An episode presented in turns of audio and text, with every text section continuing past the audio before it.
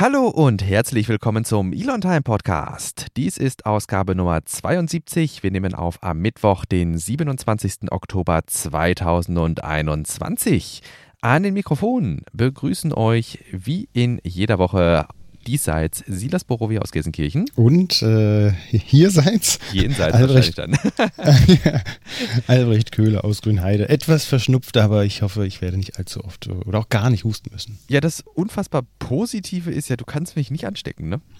Das hat was, ja, ja. Das haben wir während der Corona-Pandemie jetzt auch alle gelernt, dass das gar nicht mal so verkehrt ist, manchmal Online-Sitzungen abzuhalten. Genau, das machen wir ja seit äh, jeher für die und denjenigen unter unseren ZuhörerInnen, die es äh, vielleicht noch nicht wussten. Ähm, Albrecht und ich sitzen, ja, wenn man auf die Ortsangaben achtet, tatsächlich äh, auch nicht irgendwie als Nachbarn nebenan, sondern an zwei völlig verschiedenen äh, Standorten in Deutschland. Ähm, deshalb 600 Kilometer Bitte? geschätzt? 600 Kilometer, kommt das hin oder ist es nicht ganz so? gut hin. Ja, wenn man. Also ich würde würd schätzen, dass man so gut sechs Stunden mit dem Auto unterwegs ist oder was, ne? Von, Mhm. äh, vom Ruhrpott nach ähm, ja, Berliner Speckgürtel, wenn man so will, Hm. nach Brandenburg. Und, Oh ja, doch. Ähm, Also die mittlere Route sind 540 Kilometer. mh. Wenn man ein bisschen umständlicher fährt, dann sind es äh, auch 600, ja. ja, wenn man ein bisschen umständlicher fährt, ja. Zeiteinsparung durch äh, Autobahnhopping. Ähm, Genau. Ja, und äh, wir machen das Ganze hier schon seit einer ganzen Weile, so auf diese Remote-Art und Weise und sind uns gegenseitig mittlerweile ziemlich ans Herz gewachsen. Und ähm, ich, Obwohl wir uns noch nie gesehen haben. obwohl Also, wir uns noch nie gesehen haben, Physisch. das stimmt. Ich habe schon mal überlegt, ob nicht äh, vielleicht irgendwann mal sowas wie, ob, wir- ob wir nicht vielleicht irgendwann mal anfangen zu twitchen. Ähm, aber ähm, Was ist das? also Twitch, kennst du diese, diese Streaming-Plattform? Hm? für, also ist ja Ach so. quasi dann lineares, also ist ja ohne Aufnahme. Ne, das finde ich irgendwie das Mhm. ganz Interessante.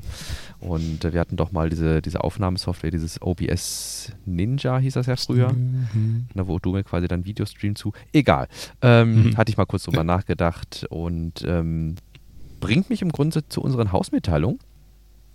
Ähm, das versuchen wir im Grunde so auch einmal zu Beginn der Folge äh, einmal abzuklabastern, was so im Grunde im organisatorischen rund um den Podcast passiert ist. Und das wollen wir einmal aufgreifen. Und zwar haben wir Post gekriegt zuallererst mal von Tino. Äh, ganz lieben Dank dafür. Und äh, da kam jetzt nochmal die Frage auf, hey Leute, ähm, so nach dem Motto, ist das jetzt eigentlich der vierte oder fünfte Flug der Crew Dragon?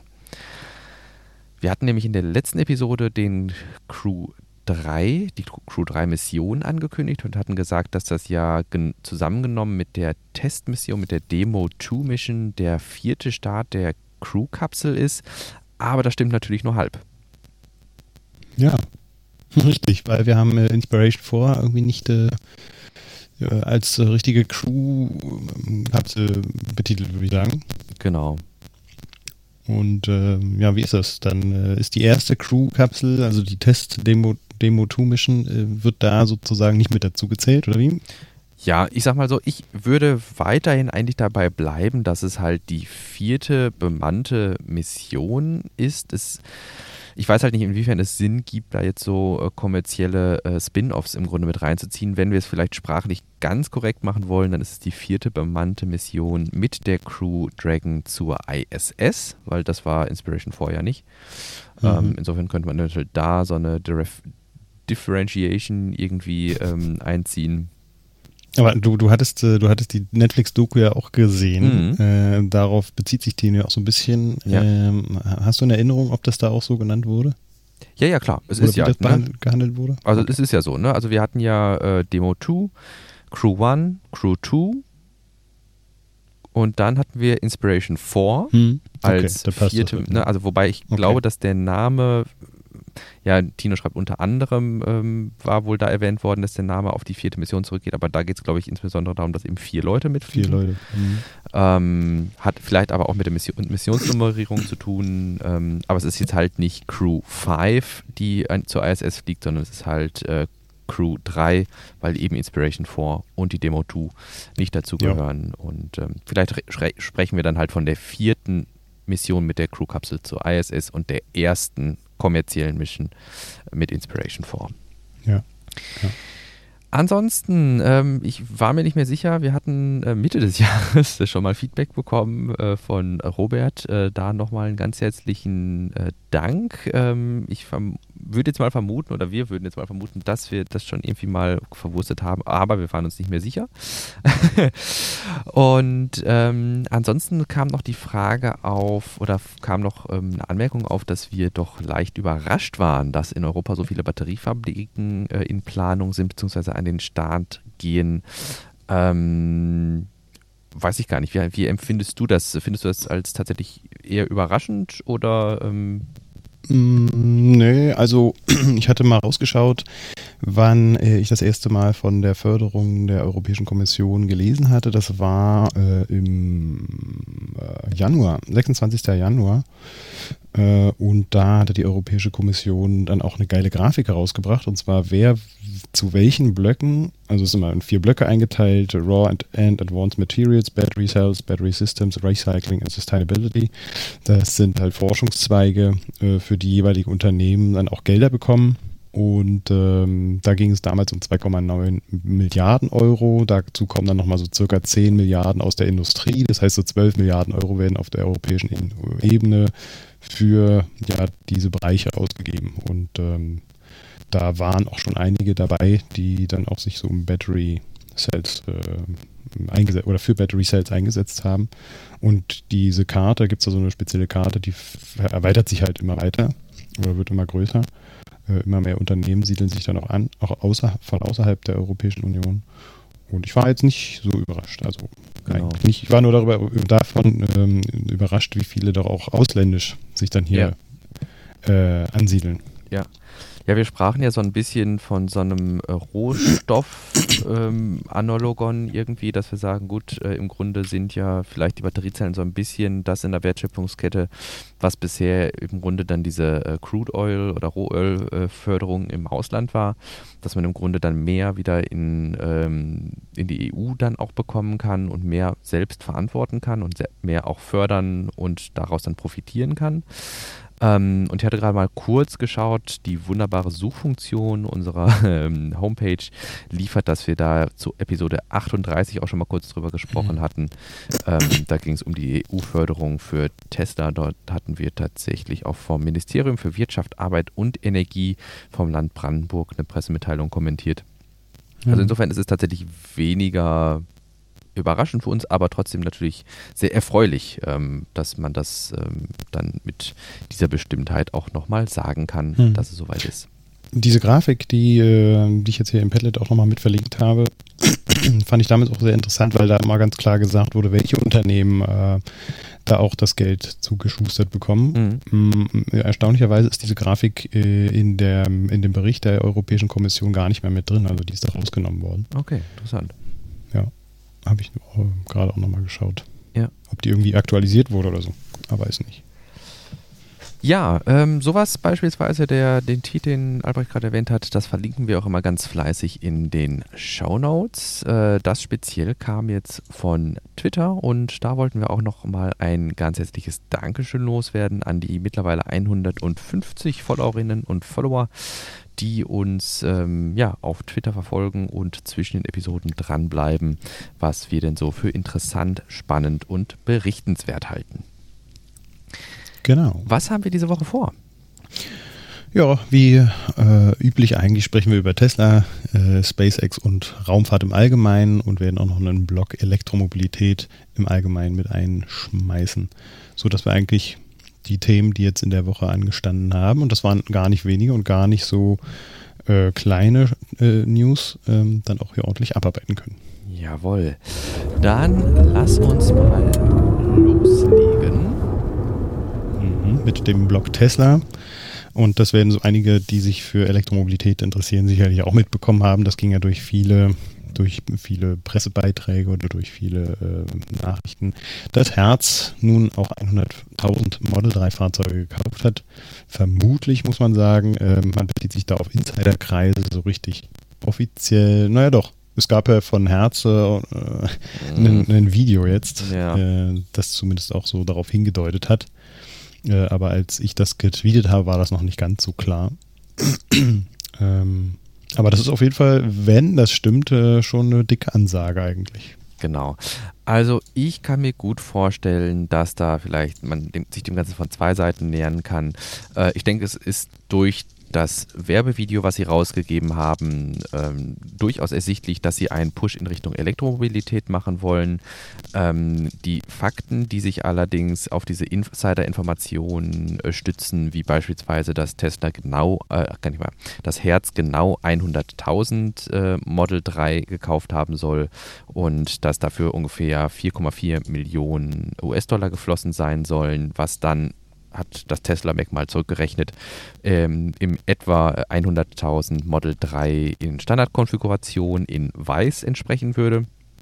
Ähm, da, ähm, ja, also ob da nicht vielleicht Rabatte geflossen, also doch Rabatte irgendwie eingeräumt wurden oder ob vielleicht doch mehr oder weniger Fahrzeuge gekauft wurden. Ähm, das ist halt so ein bisschen, ja, eine, da berufen sich die Quellen auf Insider-Informationen. Deshalb haben wir es mal gekennzeichnet mit Herz kauft vermutlich 100.000 mhm. Model 3.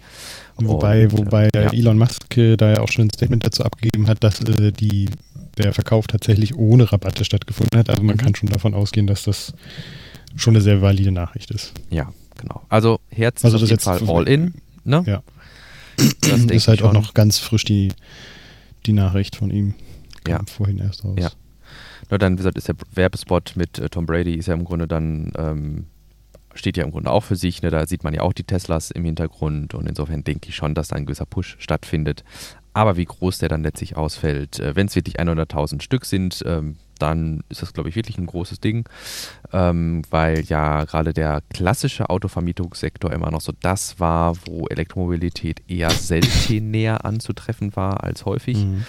Und ähm, da waren ja immer so Spezialanbieter, weiß ich nicht, also ganz lange war Nextmove hier bei uns in der Umgebung die einzige Möglichkeit, mal an so einen Tesla zur Miete zu kommen oder sowas. Und äh, wenn jetzt hier die klassischen Autoverleiher entdecken, dass ähm, hier wenn man mal die Wirtschaftlichkeit im Grunde dann auch ähm, ganz nüchtern hernimmt äh, und dann man im Grunde darauf kommt, ja, das lohnt sich mit äh, Elektrofahrzeugen, auch hochpreisigen Elektrofahrzeugen wie Teslas, dann ist das, denke ich, äh, durchaus eine Chance ähm, für den gesamten Sektor, wenn da auch eine Masse an Autos abgesetzt wird. Der mhm. Autoverleihsektor ist ja nicht gerade klein. Ja, und äh, das muss man auch bedenken, dass der Autoverleihsektor ja so circa alle 13 Monate seine Fahrzeugflotte ja. erneuert. Das bedeutet eigentlich, wenn man das dann weiter durchzieht, dass äh, alle 13 Monate wieder 100.000 Fahrzeuge bestellt werden. Äh, und das ist ja dann auch nicht ohne. Und das heißt, dass äh, auf dem äh, Gebrauchtwagenmarkt Jawohl. halt auch 100.000 Fahrzeuge angespült werden. Jawohl. Das würde dann diejenigen freuen natürlich, die ja nicht ganz so viel Geld in der Tasche haben. Genau. Also das ist ja so der Klassiker irgendwie. Ne? Also ich denke, ich weiß gar nicht mehr, wie da das Verhältnis war. Ich habe immer nur Erinnerungen, dass der größte Teil, der Löwenanteil der Fahrzeuge, die auf deutschen Straßen unterwegs sind, Leasingfahrzeuge sind und oh, okay. somit vergleichsweise geringe Haltedauern besitzen und äh, von Unternehmen halt äh, gehalten werden und ähm, dass darüber ganz maßgeblich der Gebrauchtmarkt bedient wird und ähm, ja, wenn sowas jetzt im Grunde dann auch eine Entsprechung in der Elektromobilität findet, dass hier langsam der Gebrauchtmarkt zu realistischen Preisen kommt, ähm, dann denke ich, kann man da nur für sein. Mhm. Was wir wissen, äh, bezogen auf Deutschland, ist, dass Sixt auch äh, 50, jetzt nicht 100.000, aber in 50 Model 3 äh, bestellt hat und jetzt gerade dabei ist, die in den eigenen Pool einzupflegen. Ähm, vielleicht noch ergänzend, die Meldung bei oder von Herz oder Ubenherz besser gesagt, ähm, hat natürlich auch zu einem, ja was heißt natürlich, hat zu einem Allzeithoch der Tesla-Aktie geführt. Ähm, die Anteile sind teilweise über 1000 Dollar geschossen und ähm, nicht, na, die Anteile nicht teilweise, sind über 1000 Dollar geschossen. Pro Aktie 1000 Pro Aktie, Dollar, genau. Und ähm, insofern äh, war Tesla dann kurzzeitig auch wie war, ich glaube, Market Cap über eine Milliarde oder was war es? Mhm. Ja, und, ist so gesagt. Ähm, ja, das ähm, war eine, zumindest ordnet Elon das ein, eine doch erwartbare Überreaktion oder eine, ja, mögliche Überreaktion der Börse, weil er der Meinung ist, dass Tesla doch kein Nachfrageproblem hätte, sondern nach wie vor äh, damit arbeitet oder damit arbeiten muss, die bestehende Bestellung überhaupt abarbeiten zu können. Fand Ja, ich eine interessante das- Einordnung. Ja, definitiv. Und das führt eigentlich ganz gut dazu über, was denn jetzt hier in Berlin, äh, in, das fange ich auch schon so an, in Grünheide hier im schönen Brandenburg passiert. da gab es nochmal zwei vorläufige Genehmigungen. Eine kam letzte Woche raus, eine kam gestern raus. Die gestern, die war etwas spannender. Es ist nämlich jetzt erlaubt, ähm, pro Gigapresse 20.000 Teile zu produzieren. Äh, da aktuell zwei Pressen aufgebaut sind, dürfen das äh, 40.000 Teile sein, die jetzt äh, in äh, längerer Zeit auch produziert werden dürfen. Und 250 Model Y Fahrzeuge dürfen auch lackiert werden. Das heißt, Mhm. äh, all die Prozesse, die da mh, eine Rolle spielen und all die Geräte dürfen jetzt äh, zum Einsatz kommen und dürfen auch äh, getestet werden. Und ähm, da wird innen drin nochmal mehr passieren in nächster Zeit. Außen kann man gar nicht mehr so viel sehen. Äh, ich gebe da gleich nochmal ein kurzes Update. Äh, Laternen werden aufgebaut, Straßen werden ordentlich asphaltiert äh, und nicht nur provisorisch aufgesetzt. Mm, Und äh, viel Erdbewegung im Nordosten findet statt. Da werden Abwasserbassins installiert und natürlich an der Battery Facility, wo dann die einzelnen Zellen produziert werden soll, wird auch tatkräftig gearbeitet. Mhm. Und äh, somit nimmt das immer weiter Form an und äh, man hofft natürlich, dass auch noch in diesem Jahr die abschließende Genehmigung kommt. Das ist ja noch mal ein bisschen ins Wanken geraten, weil äh, die Online-Konsultation nochmal verschoben werden, beziehungsweise nochmal neu aufgesetzt werden musste. Der NABU hatte da beklagt, dass nur zwei Tage äh, Ankündigungsfrist ähm, ja, stattgefunden Ja, haben. genau. Das sei zu wenig. Das hatten wir letztes Mal auch schon kurz erklärt. Und somit rückt das nochmal ein bisschen nach hinten, aber das dürfte Mitte November, Dezember ja dann auch doch eintrudeln, sodass dann die Produktion auch richtig losgehen kann. Ja. Ich denke, das ist ja im Grunde so das, worauf wir jetzt noch alle warten, dass so der letzte Meilenstein darstellt, bevor dann gesagt werden kann, jo, wir haben unsere ersten Model Y made in Germany. Und ähm, ich denke, es dürfte auch nicht mehr allzu lange dauern. Angepeilt war ja der Produktionsstart jetzt äh, letzter Stand, zumindest auch für Ende dieses Jahres, ne? Genau. Genau. Ja, man, daran will man sich auch halten. Ja. Genau. Und insofern denke ich, wenn man jetzt dann vielleicht auch schon großflächige Testläufe machen kann, also dass dann im Grunde auch mit äh, Ausstellung der abschließenden Genehmigung dann der ja, die Produktion losgehen kann und man nicht dann noch irgendwie ähm, großen Overhead drumherum hat, ähm, dann denke ich, ist das durchaus realistisch. Hm. Hier und da hat man mal durchblicken können, dass äh, eigentlich Tesla plante, auch zum Tag der offenen Tür schon produzieren zu können, beziehungsweise die Testfahrzeuge auch produzieren zu können. Das äh, hätten sie natürlich ganz cool gefunden, dass man dem Publikum auch Mhm. zeigen kann, wie das tatsächlich funktioniert da drin in der Halle. Aber ja, da waren die Behörden dann doch nicht ganz so fix. Ja. Ganz cool fand ich noch, und das ist irgendwie mir oder uns, dem Team, das da so ein bisschen auch drauf schaut, äh, durch die Lappen gegangen, dass Ende des, äh, Ende September, also letzten Monats, ähm, das Landkreis dann nochmal einen Sachstandsbericht gegeben hat zu dem Grow Together Dokument, also zu all dem, was Mhm. jetzt drumherum um Giga Berlin passiert auf kommunaler und Landkreis und auch teilweise Landesebene. Da äh, sind die doch sehr ins Detail gegangen und äh, ist auf jeden Fall mal ganz interessant, sich da ähm, durchzulesen, was da passiert, falls diejenigen, ja, Zuhörerinnen und Zuhörer ja aus der Region kommen, da kann man dann nochmal sehen, was da für Veränderungen auf uns zukommen und in welchen Zeitabschnitten ungefähr. Genau, also da, über das ähm, Dokument hatten wir ja beispielsweise in der Bonus-Episode 2 äh, ausführlich äh, gesprochen vom 11. September letzten Jahres. Und ähm, ich denke, das ist ganz interessant, wenn man eben dann nochmal so in diesem Bonus-Episodenkreis, den hatten wir ja so ein bisschen zusammengestrichen quasi dann auf ein anderes Klientel, ähm, dass es durchaus interessant sein kann, hier nochmal drauf zu schauen, was da jetzt im Grunde der aktuelle Stand um dieses Dokument ist. Ga- Ganz interessant finde ich da, wenn ich das nochmal schnell einwerfen darf. Ähm, ähm, mit Grünheide for Future ähm, haben wir da auch manchmal die Möglichkeit, so mit Wissenschaftlern ins Gespräch zu kommen. Hier und da werden auch mal Anfragen an uns gestellt, ob wir diesmal oder jenes mal ein bisschen kommentieren können. Und äh, demnächst habe ich da auch mit äh, jemandem aus der Universität Oxford eine äh, Begehung am Mhm. Giga Berlin Gelände. Und die interessieren sich dann auch für die Lausitz im Allgemeinen, also die ganze Veränderung, der ganze Strukturwandel, was wird aus der Region. Mhm. Ähm, und das äh, finde ich auch sehr interessant. Äh, und man merkt hier und da, dass da die Wissenschaftslandschaft da auch ein großes Interesse daran hat, genau drauf zu schauen, was dann hier Ja. passiert und wie sich die Dinge verändern und was man daraus lernen kann. Ja, das ist ja so ein Tenor irgendwie, der sich eigentlich durch alles hier bisher auch immer gezogen hat, ähm, wenn wir auf die Gigafactory Berlin zu sprechen gekommen sind, äh, dass wir gesagt haben, dass es eigentlich für die Region eine Riesenchance ist, weil es eben äh, hochqualifizierte Arbeitsplätze sind, die da letztlich gebraucht werden und äh, vielen jungen Menschen dann da auch die Chance geboten wird, eben vor Ort äh, einer Tätigkeit nachzugehen, die jetzt nicht irgendwie ähm, in diesem doch eher verpönten Niedriglohnsektor liegt, sondern äh, dass hier wirklich Fachkräfte gebraucht werden und dass das, äh, denke ich, in diesem technologischen Sektor dann auch durchaus attraktiv ist irgendwie. Hm. Gut, ähm, hier vielleicht von oder von hier ausgehend äh, noch eine kleinere News im Bereich äh, Tesla. Das ist jetzt mittlerweile auch schon ein bisschen mehr als eine Woche alt. Ähm, wir sind gerade aber nochmal drüber gestolpert. Ähm, und zwar wird äh, unseren Zuhörerinnen und Zuhörern möglicherweise noch das äh, originäre Tesla Roadster-Fahrzeug in Erinnerung geblieben sein. Und ähm, vielleicht ähm, ist dem einen oder anderen auch bewusst, dass der Tesla Roadster mittlerweile zu ja doch sehr horrenden Gebrauchtpreisen gehandelt wird, einfach weil es so als ja kann man sagen, so als Urtyp von äh, Tesla gesehen wird und eben schon eine ganze Weile nicht mehr produziert wird und auch damals nur in limitierter Stückzahl einfach durch das Produktionsvolumen, was damals möglich war, produziert wurde.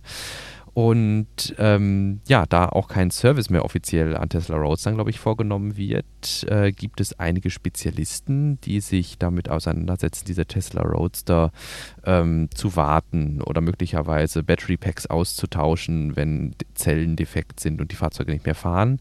Und ähm, ja, einer davon ähm, oder einer dieser Spezialisten ist eben Gruber Motors und bei denen war im Mai 2017 schon mal ein Brand ausgebrochen.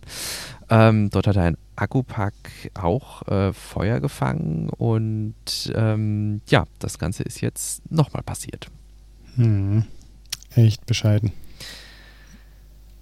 Ähm, so, so, so, ein Tesla Roadster ist schon. Äh der kostet, glaube ich, mittlerweile mehr, als er damals äh, gekostet hat im Verkauf. Das auf jeden Fall. Ähm, zumal es ja auch einige Fahrzeuge gibt, die von Elon höchst selbst äh, signiert wurden.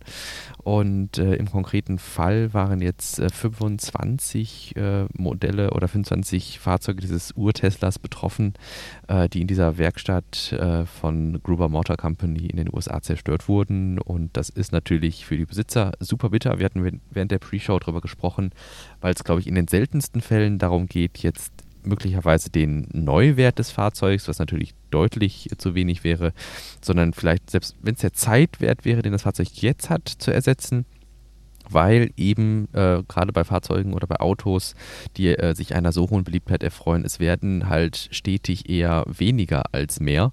Äh, insgesamt wurden ja überhaupt nur zweieinhalbtausend von den, ähm, von den Tesla Roadster ausgeliefert und insofern, ja, diese, wenn man ganz makaber sagen möchte, diese 25, die jetzt auf einen Schlag äh, zerstört wurden, werden einen deutlichen Preisanstieg für die jetzt noch existierenden Tesla Roadster bedeutet haben. Mhm. Ja. Tja, aber davon haben die Benutzer oder die, ähm, die Eigentümer dann auch nichts mehr. Nein, davon haben die Betroffenen absolut nichts. Deshalb die Versicherungssumme wird nicht ja. deswegen erhöht werden. Genau.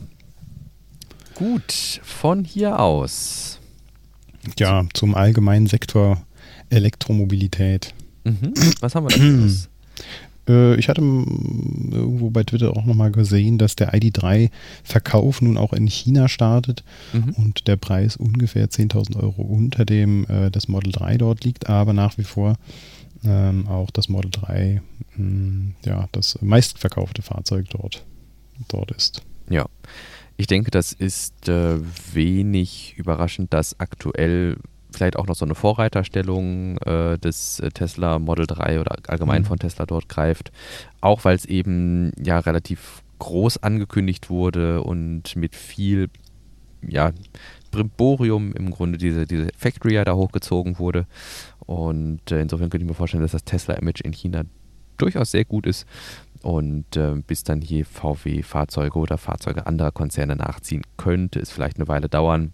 Zumal Tesla sich ja auch in diesem doch sehr beliebten Luxussegment bewegt in China. Mhm. Ja, und der ID3 auch, glaube ich, eher so in das, äh, ja, darunter liegende Segment einsteigt. Ja, genau. Und da gibt es mhm. in China auf jeden Fall auch einige Startups, die da mit äh, anderen Produkten auch äh, sich breit machen wollen. Ja. Weshalb der ID3 da um einiges doch nochmal günstiger geworden ja. ist, als es dann hier auch in Deutschland der Fall ist. Ich glaube, sagt man so 4000 Euro weniger mhm. als in Deutschland.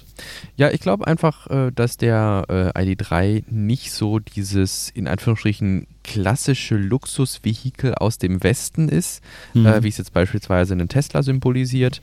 Und äh, da wird ja durchaus mit einfacheren Materialien gearbeitet beim ID3, sodass ich schon fast, ich weiß es nicht, ob es bei den äh, bei den neueren Modellen oder bei den aktuellen Modellen anders ist als bei der Founders Edition.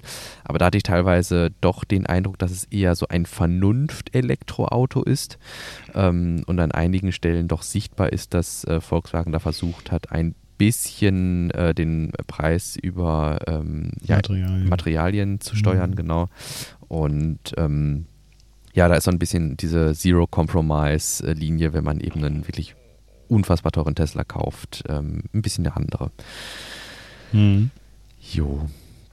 Also fand ich auch. Ich habe mir den damals in äh, Wolfsburg angeschaut mhm. und war jetzt nicht so glücklich über das verbaute Material, aber klar, äh, irgendwo musst ja. du dann Kompromisse machen. Genau. Also ich finde das Fahrzeug Aber als Gesamtpaket total interessant. Ne? Also mit mhm. der Reichweite, mit der Ladegeschwindigkeit, äh, mit den digitalen äh, Bordmitteln, die drin sind. Ähm, aber ja, die, Sind mir, die sind mir zu veraltet. Also die mhm. wirken auf mich so veraltet. Mhm. Äh, wenn, wenn, du da im Tesla gesessen hast und da auch schon mal ähm, ja, gut, klar. Am, am neueren Fahrzeug mhm. da das, das, Display bedient hast mhm. und das läuft alles flüssig und ordentlich ist und das, äh, du hast das Gefühl, es äh, ja, funktioniert einfach ordentlich dann ist das beim, zumindest als ich es mir angeschaut habe, äh, letztes Jahr, hm, fiel es mir schwer, das anzunehmen. Ja gut, aber das war ja das, was wir gerade Es sind im Grunde mhm. nachvollziehbare Entscheidungen hier und ja. da dann ähm, zu sparen, um äh, das jetzt nicht nur oder ausschließlich im Luxussegment anzusiedeln und dann auch nur diese Kundschaft anzusprechen. Ähm, aber ich denke, das ist so ein bisschen das, was in China zieht. Ne? Wie gesagt, diese teuren äh, Limousinen äh, aus dem Westen und äh, wo dann vielleicht so ein VW, was, wie heißt diese Phaeton oder sowas, ne? mhm. Äh, also diese oder der, der, Passat als Limousine oder sowas, ähm, dass er da durchaus erfolgreicher dann ist, wenn man den in einer sehr gehobenen Ausstattung kriegen kann, als jetzt eben so ein ID3 als mhm. doch immer noch teures Vernunftauto, aber trotzdem so in dieser Schiene. Ja.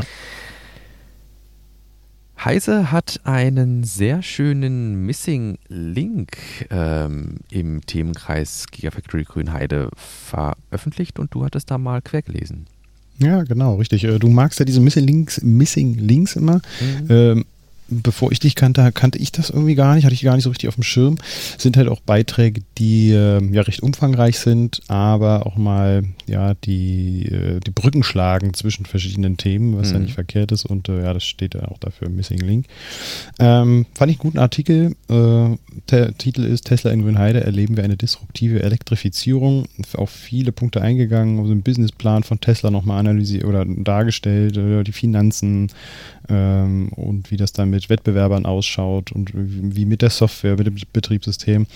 Ähm, und ähm, ja, die äh, letzten Sätze fand ich dann ein bisschen, mm, ja, nicht ganz unpassend, aber ähm, nicht zu weit gegriffen. Dass, da hätte man nochmal drauf eingehen können, was das letzten Endes dann auch mit dem äh, automobilen, äh, Quatsch, autonomen Fahren bedeutet. Ne? Mhm, ja. Ähm, weil äh, hier so kritisiert wurde, dass man ja natürlich äh, jetzt in fünf Jahren da irgendwie tausende Fahrzeuge auf die Straßen bekommt, aber letzten Endes das äh, Mobilitätskonzept äh, nicht verändert hat. Ähm, mhm. Und ähm, dadurch äh, wäre es mir schon wichtig, wenn man da in Zukunft auch nochmal ähm, doch mehr auf das autonome Fahren eingeht, weil ich glaube, dass das schon auch sehr disruptiv sein kann wenn dann in äh, fünf Jahren vielleicht ähm, 20 Fahrzeuge nur noch in einem Ort nötig sind, um die Menschen von A nach B zu bringen, denn dann fragt man sich auch, wozu man ein eigenes Fahrzeug bräuchte. Mhm. Und äh, das stelle ich mir zumindest so vor, ja, wenn ich an meine Gemeinde in fünf Jahren denke, dass da viele auch äh, kein Fahrzeug mehr haben und die Fahrzeuge dann halt auch nicht mehr vor den Garagen oder in den Straßen stehen und äh, ja, die Umgebung verschandeln. Mhm. Ja. Ja, das ist ja auch was, wo wir, wenn es um den ums Full Self-Driving bei Tesla geht, immer wieder darauf zu sprechen gekommen sind, dass im Grunde ja so die Zukunftsvision das Robotaxi ist, wo das Auto dann, ähm, wenn man es zu Hause abgestellt hat und Feierabend hat, dann für einen durch die Gegend fährt und Geld verdient. Ne? Das war ja so mhm. die Vision, die äh, Elon immer aufgemacht hatte. Und ähm, das darauf begründet dann ja auch im Grunde der, ähm, dass das Full Self-Driving immer teurer geworden ist, weil es ja doch eine enorme ähm, einen enormen Mehrwert für den Besitzer des Fahrzeugs bedeuten würde. Ähm, ob man dem jetzt zustimmt oder nicht, sei dahingestellt. Ähm, aber so wird das Ganze äh, begründet. Ich weiß nicht, das Full Self Driving kostet hierzulande mittlerweile, ich glaube, auch 7000 Euro, ne? Hm, ja, ja, richtig. Genau. Das ist dann ein In-App-Kauf, äh, den man in seiner Tesla-App äh, tätigt ähm, und äh, ja, sicherlich einer der teureren In-App-Käufe, die man so auf seinem Smartphone tätigt und ähm, schaltet dann eben dieses, Potenzial, dieses volle Potenzial, wie es ja dann auch so schön heißt, für autonomes Fahren frei. Und ich könnte mir aber durchaus vorstellen, dass wenn äh, dieses Full Self-Driving oder allgemein gesprochen, wenn eben autonomes Fahren in der Breite ähm, von den, der Fahrzeugflotten ankommt, äh, dass sich dann auch ganz schnell Möglichkeiten ergeben, so eine Fahrzeugflotte zusammenzustreichen. So wie heute im Grunde an jeder Ecke äh, diese Elektroroller stehen. Ich weiß nicht, wie das bei euch in der Gegend ist. Mm, ähm, in Berlin, ja. Ja, und ähm, so ein bisschen so eine, so, eine, so eine Kurzstreckenmobilität ermöglichen, eben durch diese breite Verfügbarkeit von Fahrzeugen, Carsharing gibt es hier bei uns im Pott gar nicht. Da weiß ich auch nicht, wie das äh, in Berlin funktioniert. Aber ähm, wenn ich da quasi dann über die Tesla-App auch als Nicht-Tesla-Besitzer mir quasi dann eine, eine Fahrt von hier zu meinem Hausarzt buchen kann, weil ich mir gerade den Knöchel verstaucht habe oder sowas, ähm, dann äh, denke ich, ist das durchaus eine lohnenswerte Sache, wo ich dann auch sagen würde, gut, ähm, wenn das gute Verfügbarkeit hat, dann kann ich gut auf mein Fahrzeug verzichten. Ja. Äh, gerade der letzte Punkt ist bei uns in der Klinik immer ein Riesending. Es gibt seit mehreren Jahren schon keine Taxiunternehmen mehr, die nachts hier auch fahren mhm. äh, oder sich die Mühe machen. Das heißt, die Patienten hängen dann wirklich manchmal Ewigkeiten ab in der Rettungsstelle, schlafen dann da im Vorraum und so. Mhm äh, weil sie nicht nach Hause kommen. Und da wäre, äh, sage ich den Leuten dann immer, naja, warten Sie mal noch drei Jahre, vier Jahre, dann können ja, Sie sich ja. mit einem autonomen Fahrzeug abholen lassen, ohne dass Sie da irgendwie horrende Preise bezahlen müssen, damit da jemand aus, weiß ich, 50 Kilometer Entfernung mit irgendeinem Fahrzeug kommt. Ja, richtig, genau. Und das ist im Grunde die breite Verfügbarkeit. Ne? Also angenommen, Du, du, du, wohnst ja tatsächlich auch in der Nähe äh, deiner Arbeitsstelle irgendwie und äh, mhm. äh, angenommen, du bist dann mit dem, ähm, mit dem Fahrrad zur Arbeit gefahren und äh, das Auto ähm, steht jetzt zu Hause und du hast dich entschlossen, äh, das im Grunde der Öffentlichkeit zur Verfügung zu stellen oder so, ähm, dann, weiß ich nicht, könntest du das im Grunde deinen Patienten als hm. äh, doch Taxi-Alternative verkaufen. Ja, ja, ja, ne? ja also ja, oder letzten Endes könnte ich mir auch gut vorstellen, dass das halt auch in, richtig in den ÖPNV eingebunden ist. Ja. Also dann gibt es halt mhm. irgendwelche Startups, die sich darum mhm. dann kümmern, dass dann mhm. irgendwie zehn Tesla in der Ortschaft gibt und dann wird das irgendwie mit dem ÖPNV ja. gekoppelt oder so. Da gibt es ja so unendlich viele Möglichkeiten, an die wir jetzt wahrscheinlich auch noch gar nicht denken. Richtig. Äh, und wenn wir daran denken, dann sollten wir überlegen, ob wir daraus ein Startup bilden, ähm, dass ja. da echt auch mega viele Möglichkeiten gibt in Zukunft. Ja. Ja, Gleichzeitig muss man natürlich sagen, äh, ÖPNV an sich ist manchmal auch ein äh, Trauerspiel. Ähm, das, ich hatte, hatte heute wieder ein Erlebnis, als ich ähm, das erste Mal seit Ewigkeiten, Corona-bedingt, äh, wieder zur Uni gefahren bin. Die Baustelle in der Unterführung, wo ich jedes Mal durch muss, ist immer noch die gleiche wie vor zwei Jahren. Und äh, der elektronische Fahrplan hat äh, in großen äh, Schriften dargestellt, dass ich doch bitte auf den Aushangfahrplan achten soll. Und dieses Gesamtbild, äh, da hatte ich, äh, hatte ich vorhin erstmal äh, ein Foto von gemacht und habe es getwittert, ÖPNV, ein Symbolbild. Ähm, das fand ich doch sehr spannend. Da hm. werden wir mit Sicherheit noch hoffentlich einiges jetzt erleben, dass da ein bisschen Schwung reinkommt unter einer neuen rot-rot-grünen Regierung. Ich würde es mir zumindest wünschen. Ach, ja. rot-gelb-grün, Entschuldigung. Ja. Ähm, ich habe noch einen stillen Nachtrag zu machen. Und äh, zwar hatten wir in der letzten Woche über ein ominöses Kleinstfahrzeug namens S04 gesprochen. Und äh, das ist kein Schalke 04 Fanartikel, ähm, sondern geht zurück auf den Hersteller Silence. Und ähm, auch wenn Silence selbst auf seiner Homepage bisher das Fahrzeug noch nicht angekündigt hat, ist das ähm, trotzdem schon durch die Fachpresse gegangen. Es gibt mittlerweile auch einen sehr schönen Golem-Artikel dazu ähm, und auch bei Inside EVs oder bei Electrek kann man das jetzt mittlerweile nachlesen. Da, zu dem Zeitpunkt in der letzten Woche, wo wir darüber berichtet hatten, war, glaube ich, nur eine kurze Pressemitteilung oder irgendwo hatten wir es aufgeschnappt mhm. und wussten gar nicht so richtig, wie wir es einordnen sollen, was wirklich taufrisch war. Und ähm, ja, das äh, Fahrzeug verfügt wohl über Akkus, ähm, die so rollkoffermäßig herausgenommen und vom Benutzer ausgetauscht werden können und ähm, ja, ermöglicht damit dann äh, 14 ähm, kW äh, Motorleistung, ist nur 2,33 Meter lang und soll eine Reichweite von in etwa 150 Kilometern haben. Ähm, soll auch wohl relativ günstig zu haben sein. Das kleinere Modell schon ab 7.500 Euro. Mhm. Ähm, und was ich dann gerade nochmal spannend fand, der Hersteller selbst hat ein Impressum, das auf einen deutschen Sitz hindeutet. Und die Roller, die produzieren aktuell schon Elektroroller, die sind made in Spain. Also das scheint auch wohl was Europäisches zu sein. Ich hatte nämlich zuerst so einen chinesischen Kleinsthersteller mhm. im Sinn. Aber ich finde den schnittig, sieht gut aus. Ja. Könnte ich mir vorstellen, auch in meiner, in meiner Garage meiner noch nicht existenten stehen zu haben. Ja. Ja, sehr schön. von hier aus, raus aus der Elektromobilität, rein in die Raumfahrt. Wir starten mit SpaceX. Ja, genau. Und zwar Space Adventures. Äh, ihr erinnert euch vielleicht, das ist das Unternehmen, das äh, unter anderem auch Soyuz-Raketen mit Touristen zum äh, ins All geschossen hat und an die ISS andocken lassen hat. Wollte jetzt eigentlich auch ähm, im Dezember nochmal vier Touristen ins All starten mit einer Dragon-Raumkapsel, aber äh, die Frist, äh, sich dann da nochmal zu melden, haben sie abgesagt oder äh, ausfließen lassen. ausfließen lassen. wie sagt man? Auch verstreichen lassen. Ja. Und ähm, ja, somit wird kein Dragon Start äh, stattfinden, so wie es mit der Inspiration vorher auch geplant war. Mhm. Also so, das, das die Missions, die Mission war wie bei Inspiration vorgeplant. Mhm.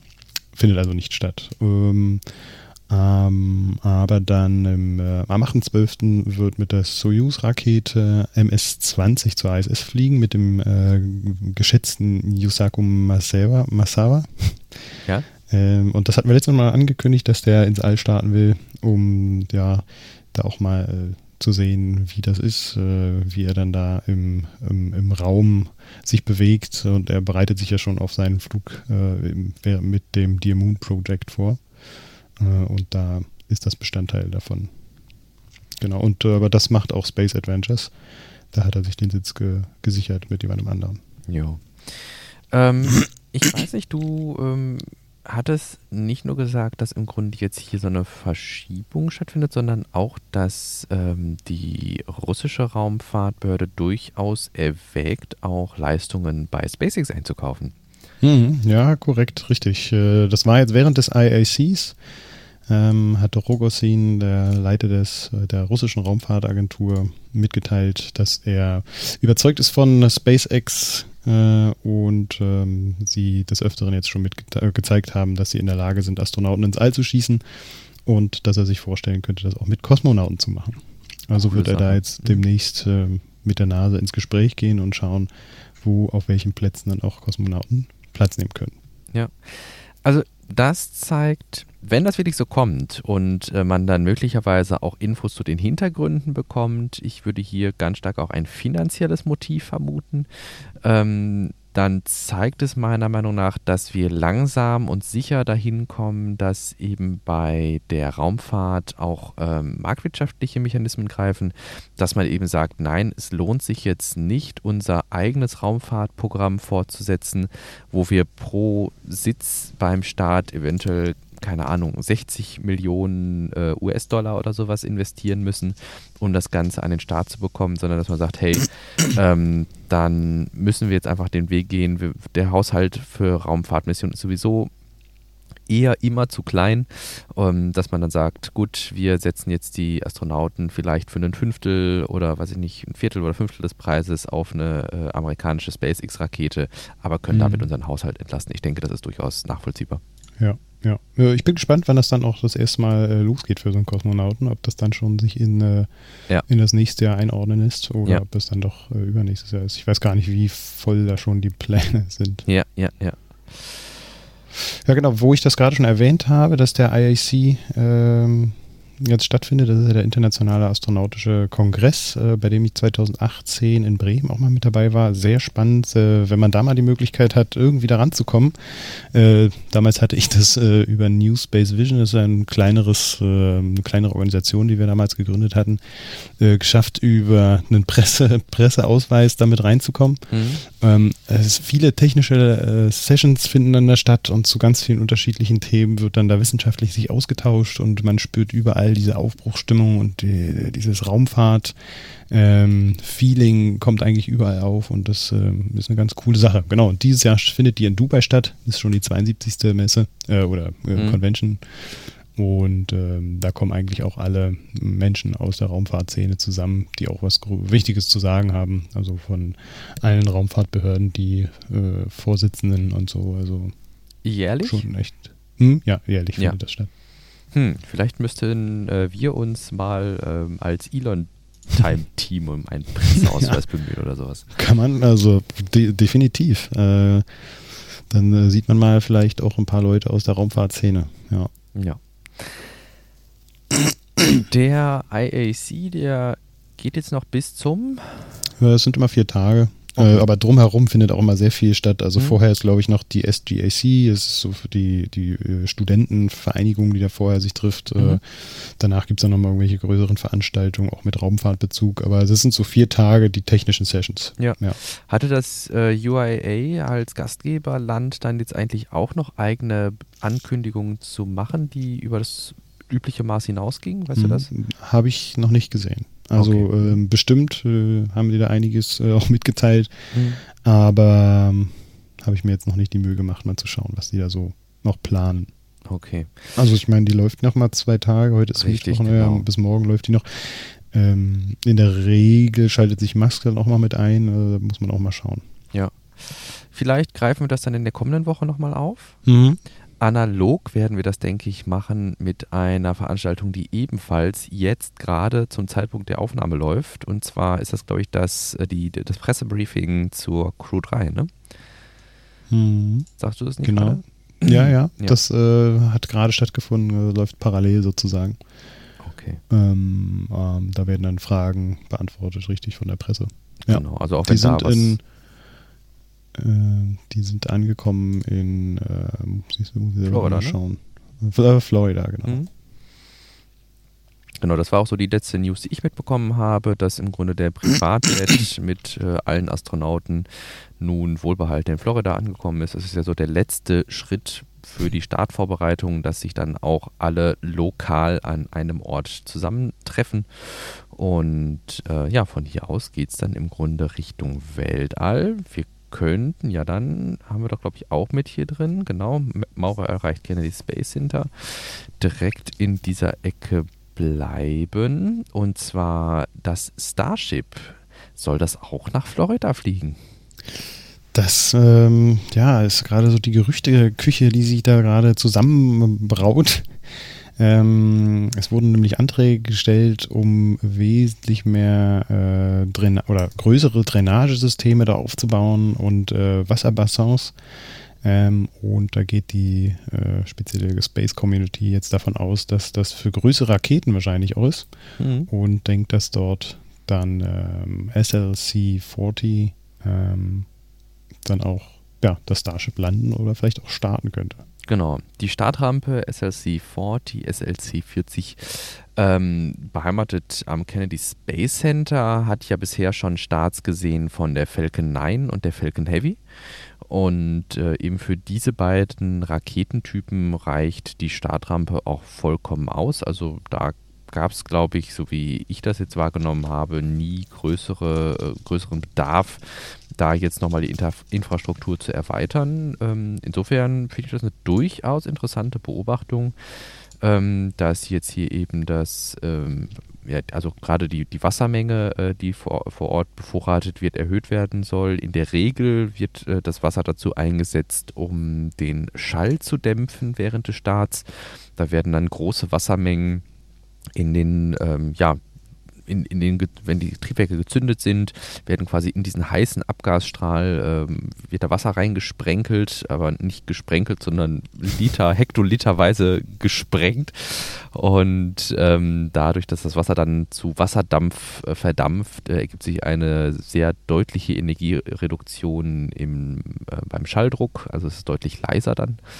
Und ähm, ja, das wäre spannend, äh, wenn das jetzt letztlich so Andeutungen sind, dass perspektivisch auch äh, Starship-Starts von SLC 40 stattfinden sollen, äh, weil Kennedy Space Center ist wirklich ein sehr schöner Ort, um sich Starts anzugucken. Und ähm, das dann im Grunde auch so ein Zeichen immer ist, finde ich, äh, das der Öffentlichkeit dann auch in gewisser Weise zugänglich zu machen. Ne? Also Boca Chica, mhm. um da einen Start zu sehen, äh, da muss man schon sehr viel selbst organisieren. Aber äh, wenn man das eben am Kennedy Space Center machen könnte, da gibt es richtig Besuchertribünen und sowas. Ne? Das wäre natürlich der Oberhammer.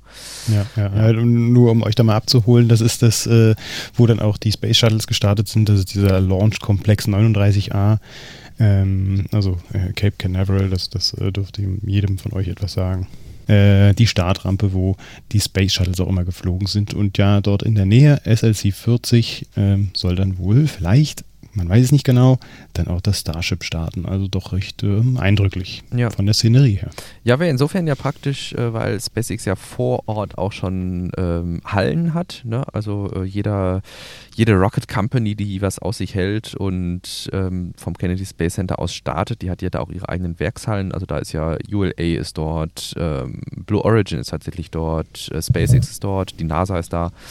Und ähm, insofern die Infrastruktur wäre in gewisser Weise da, ähm, um sowas zu machen, aber das Pad müsste man mit Sicherheit noch aufbohren. Ähm, eine Fertigung wird da wahrscheinlich nicht stattfinden, aber hey, wenn äh, die dann quasi dahin hüpfen und wir dann da vielleicht auch nochmal Mechazilla sehen oder so, das wäre natürlich äh, mindblown irgendwie. Mhm. Ähm, ja. Ansonsten hattest du jetzt gerade die äh, Crew Dragon Missionsliste noch mit reingeschmissen, ne? Ja, das, das hattest du eben nochmal nachgetragen, äh, wegen der Frage, wann dann vielleicht äh, die ersten Kosmonauten noch mitfliegen können. Und da sehe ich für 2020, 2022 jetzt noch nichts festgesetztes. Das heißt, und für 2021 äh, Ah ja, Crew Dragon 4 ist für 2022 im April vorgesehen und Crew Dragon äh, 5 ist dann wohl noch nicht richtig besetzt. Ja, das ist schön, dass du das interpretierst, dass das zu tun hat mit der Roskosmos-Geschichte. Ähm, das Nein, war überhaupt nee, nicht meine ja. Intention. Ähm, Ach so. Äh, das, das, ist hier total fehl am Platz. Das hat eigentlich damit zu tun, dass ich nochmal nachgucken wollte, äh, welche Crew-Missionen wann stattgefunden haben, als Antwort ah. auf Tinos äh, Anmerkung. Ah, okay ähm, dass wir im Grunde, wie viele verschiedene haben wir jetzt? Wir haben drei verschiedene Crew-Kapseln. Wir haben Endeavour, die die DM2-Mission geflogen ist, mit Bob und Dark. Ähm, wir haben Resilience, die die Crew One-Mission geflogen ist.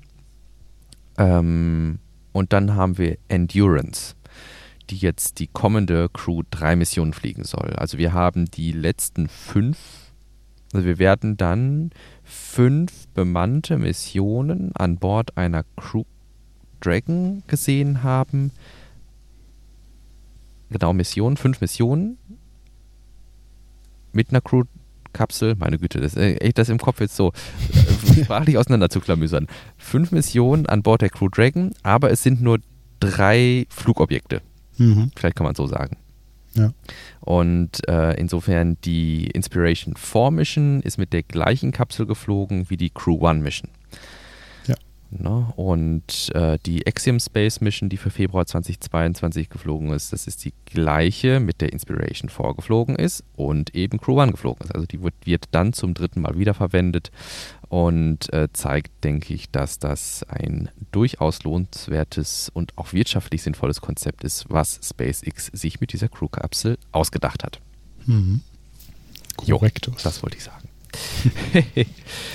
Gut. Rüberhüpfen zum äh, generellen Raumfahrtsektor, ja. denn da gab es auch mal eine richtig dicke Ankündigung oh, von ja. Blue Origin. Das hat doch einige äh, sehr überrascht. ist vorher nicht so dick, richtig durchgesickert, aber Blue Origin plant äh, in der zweiten Hälfte dieser Dekade ähm, Orbital Reef aufzubauen. Eine eigene Raumstation im erdnahen Orbit.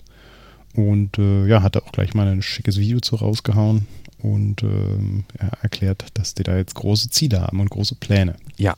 Ähm, was, ähnlich was steckt dahinter? Wie bei Dear Moon eine sehr optisch ansprechende, ähm, bildgewaltige Homepage äh, mit wenig wörtlichem Inhalt, wenn man so will.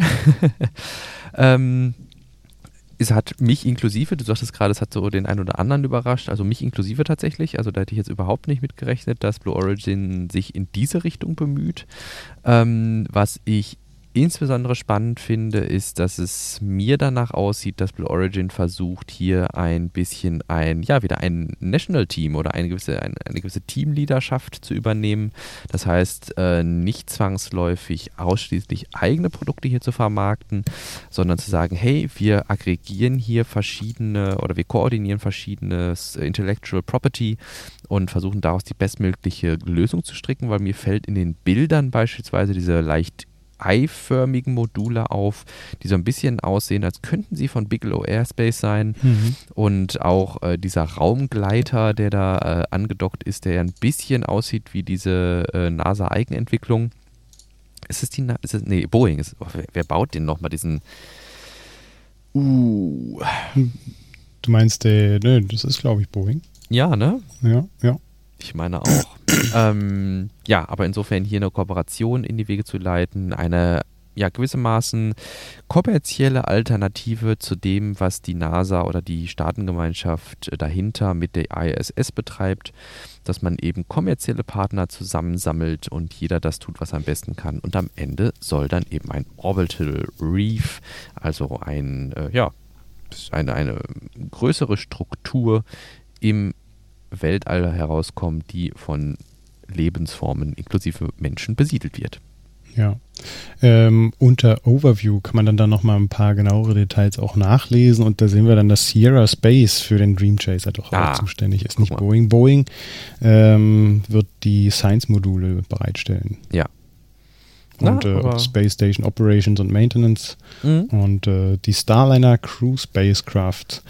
Das ist ja so ein Ding, ich meine, wir wissen, im Februar nächsten Jahres sollen da die doch erst mhm. starten und äh, wir wissen noch nicht genau, was da noch für Beschwerden, Probleme da auf die zukommen. Äh, es schien zumindest in der Vergangenheit nicht sehr zuverlässig zu sein, mhm. das System. Und klar, wir drücken alle die Daumen, dass denen das doch gelingt. Ja. Aber es sind auf jeden Fall ziemlich viele Leute sehr skeptisch geworden und äh, sehen, dass da sehr viel Geld in, verbraten wird eigentlich. Da, ja. Die müssen sich, die müssen jetzt mal ein paar Erfolge feiern dürfen. Ich denke müssen. auch, ja.